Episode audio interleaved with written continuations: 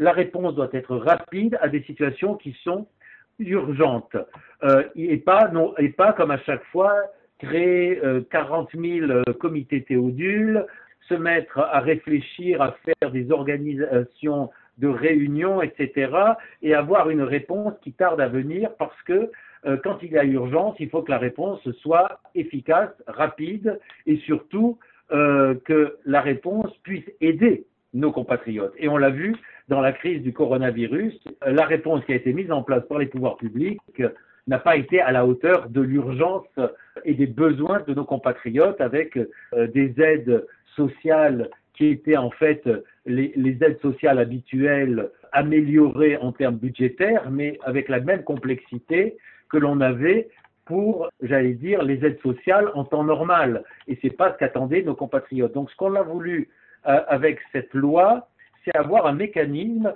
euh, comme euh, on n'a pas inventé, j'allais dire, on n'a pas réinventé la roue, on n'a pas réinventé euh, le système d'induction d'eau, euh, on, a, on a juste transposé des systèmes qui existent déjà, qui ont fait leurs preuves, qui sont les systèmes d'aide à nos compatriotes quand il y a des catastrophes comme en Outre-mer, avec des réponses des services publics qui sont immédiates, avec un mécanisme qui est immédiat pour les aider. Et c'est vraiment ce que nous avons voulu faire c'est-à-dire euh, pas un système euh, euh, d'assurance, pas un système de, fonds qui est avec de l'argent qui est bloqué, mais au contraire un fonds où l'argent peut être débloqué, c'est-à-dire où, on ne bloque pas des sommes sur le budget, mais où les sommes peuvent être prises sur plusieurs budgets pour être mobilisées rapidement. Et ça, ça a été, j'allais dire, euh, il faut toujours rendre à César ce qui est à César, l'architecture que Ronan euh, Le Gleu a voulu donner à ce fonds euh, d'urgence pour nos compatriotes.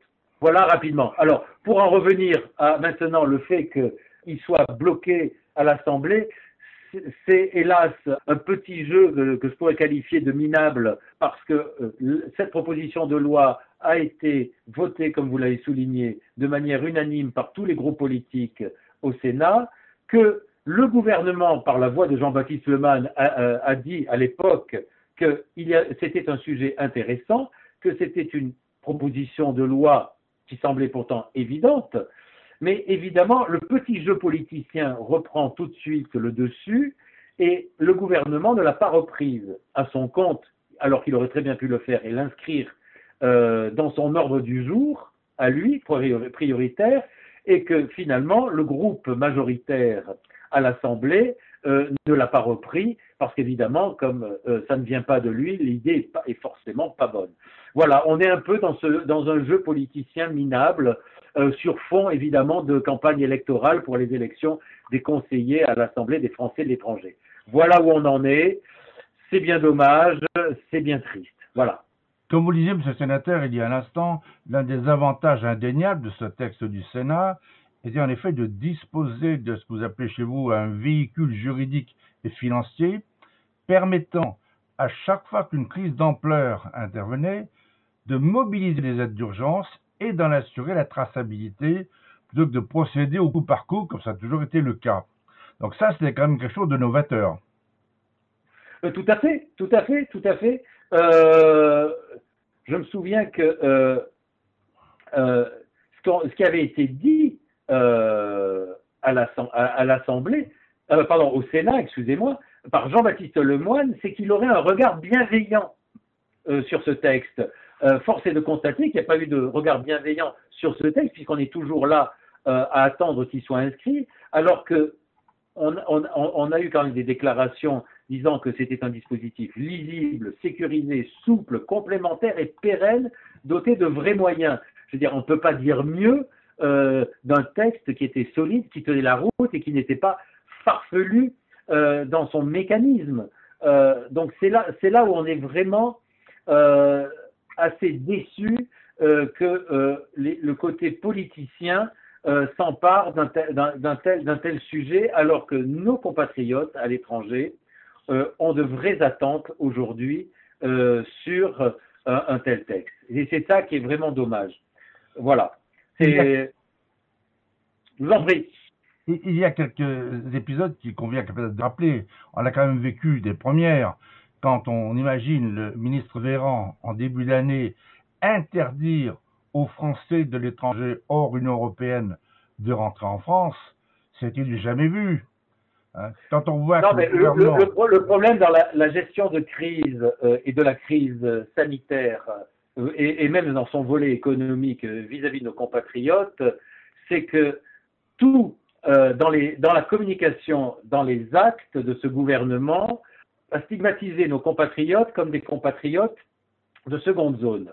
Je ne parle pas trop pour nos compatriotes dans l'Union européenne parce que malgré tout, la réglementation européenne et le droit européen les a protégés de, ce qu'aurait pu ou voulu faire euh, le gouvernement avec eux, mais de tous nos compatriotes euh, qui vivent hors de l'Union européenne et de l'espace européen, euh, et c'est-à-dire que sur 3 400 000 Français dans le monde, c'est la moitié d'entre eux, ce qui n'est pas rien, ceux-là ont vraiment, ont vraiment eu le sentiment, et un sentiment extrêmement légitime, qu'on les traitait comme des citoyens de seconde zone. Ça a commencé par euh, l'interdiction de revenir en France, comme s'ils avaient été beaucoup plus pestiférés que les habitants de l'Union européenne ou les Français eux-mêmes, alors que dans certains cas, ils vivaient dans des pays dont les restrictions et dont le confinement avait été mis de manière plus drastique qu'en France, donc ils l'ont très mal vécu. Euh, après, il y a eu les fameux motifs impérieux pour pouvoir se rendre en France et il a fallu en, arriver jusqu'au Conseil d'État pour que celui-ci rappelle au gouvernement qu'un Français peut revenir dans son pays en tout temps et euh, sans contrainte. Et donc il a fallu que ce soit la plus haute juridiction administrative qui rappelle au gouvernement euh, ce préalable essentiel aux libertés fondamentales. Il en a été de même pour les couples binationaux qui souhaitaient se marier, qui étaient séparés depuis plus d'un an, qu'ils pouvaient aussi se rejoindre, que euh, le conjoint qui n'était pas encore marié, on, on, parle de couples qui n'étaient pas encore officiels, mais qui souhaitaient se marier, était empêché aussi par le gouvernement de se rejoindre pour euh, tout simplement bah, se marier et se retrouver. Il a fallu aussi que le Conseil d'État tranche et après, il y a eu le début de la campagne de vaccination. Euh, dans l'Union européenne, nous avons la chance de vivre dans des pays qui ont une politique sanitaire qui a mis en place la vaccination pour tous les habitants du pays, euh, quelle que soit leur nationalité. Euh, il y a beaucoup de nos compatriotes à l'étranger qui vivent dans des pays qui n'ont pas de politique sanitaire ou qui n'ont pas les moyens d'en avoir une.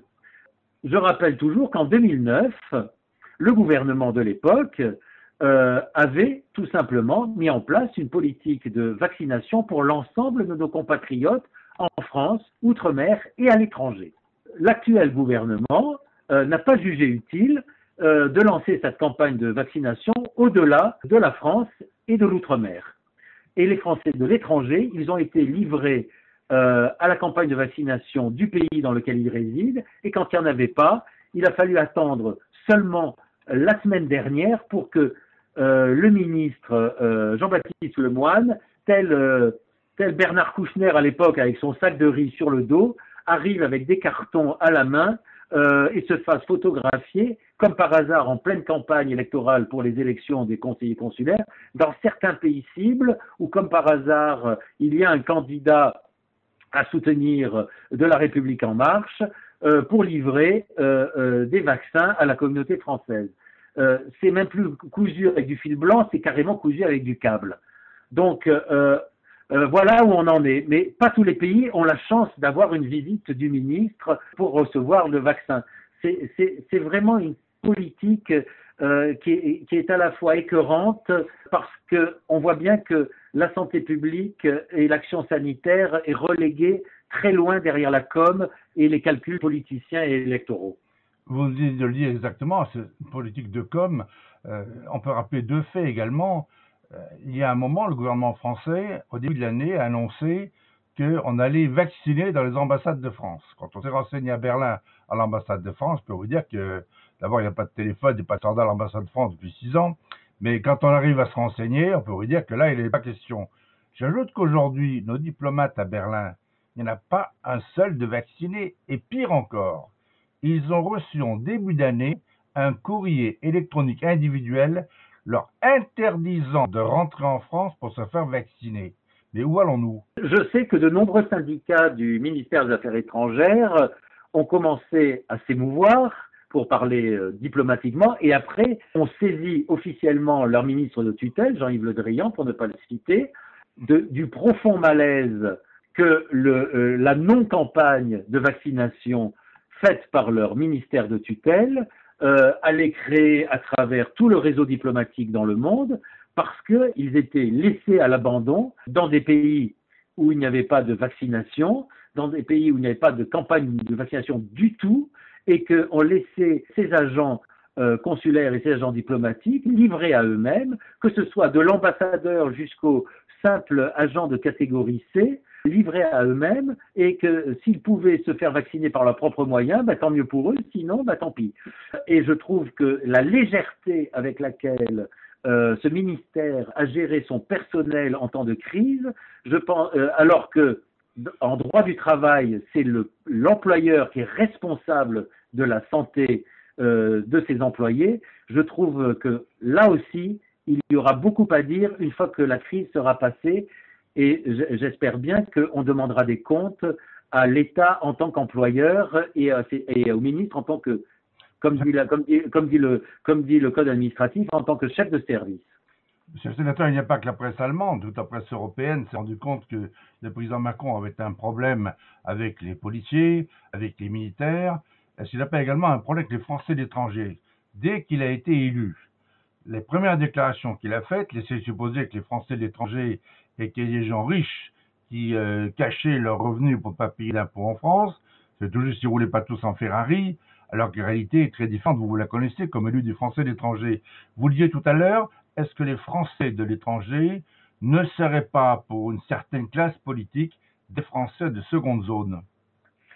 Bah, je vais vous dire, euh, depuis euh, quatre ans maintenant qu'il est arrivé euh, à la magistrature suprême, on ne peut pas dire que Emmanuel Macron ne se soit pas intéressé aux Français l'étranger. Mais de la façon dont il s'est intéressé aux Français de l'étranger, j'aurais préféré qu'il ne le fît pas parce qu'évidemment, en matière fiscale, nous avons été particulièrement soignés, que ce soit euh, l'imposition forfaitaire qui est passée de 20 à 30 que ce soit la CSG-CRDS où, à part les Français de l'Union européenne, tous ceux qui vivent hors de l'Union européenne sont toujours assujettis à la, à CSG-CRDS, alors qu'il y avait un engagement du candidat Macron à régler ce problème et il ne l'a jamais fait.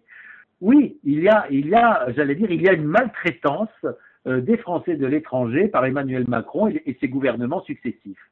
Parce que je pense qu'il y a une méconnaissance profonde de ce qu'est euh, et de ce que sont les Français de l'étranger, de ce qu'est la communauté française à l'étranger.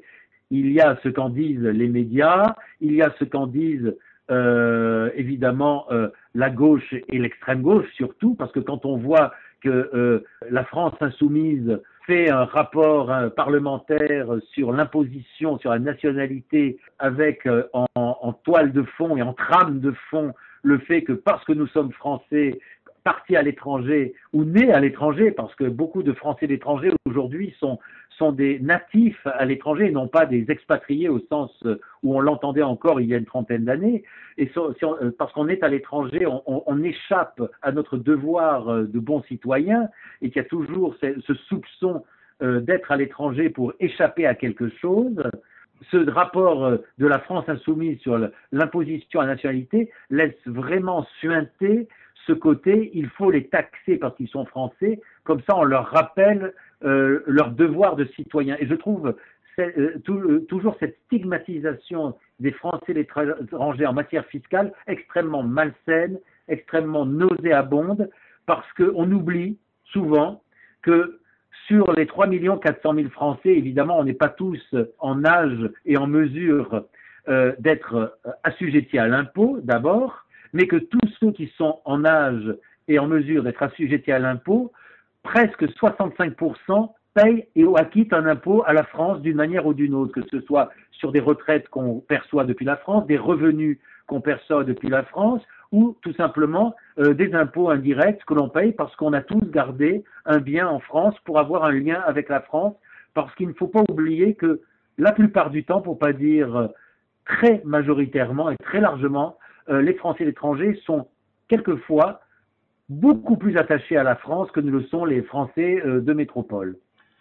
Monsieur le sénateur, votre collègue Ronan Lebleu s'était étonné il y a quelques semaines de cette lettre, la première en quatre ans, qu'Emmanuel Macron venait d'adresser aux Français de l'étranger pour vanter justement son bilan en faveur des Français de l'étranger. Que pensez-vous de ce bilan d'Emmanuel Macron en faveur des Français de l'étranger?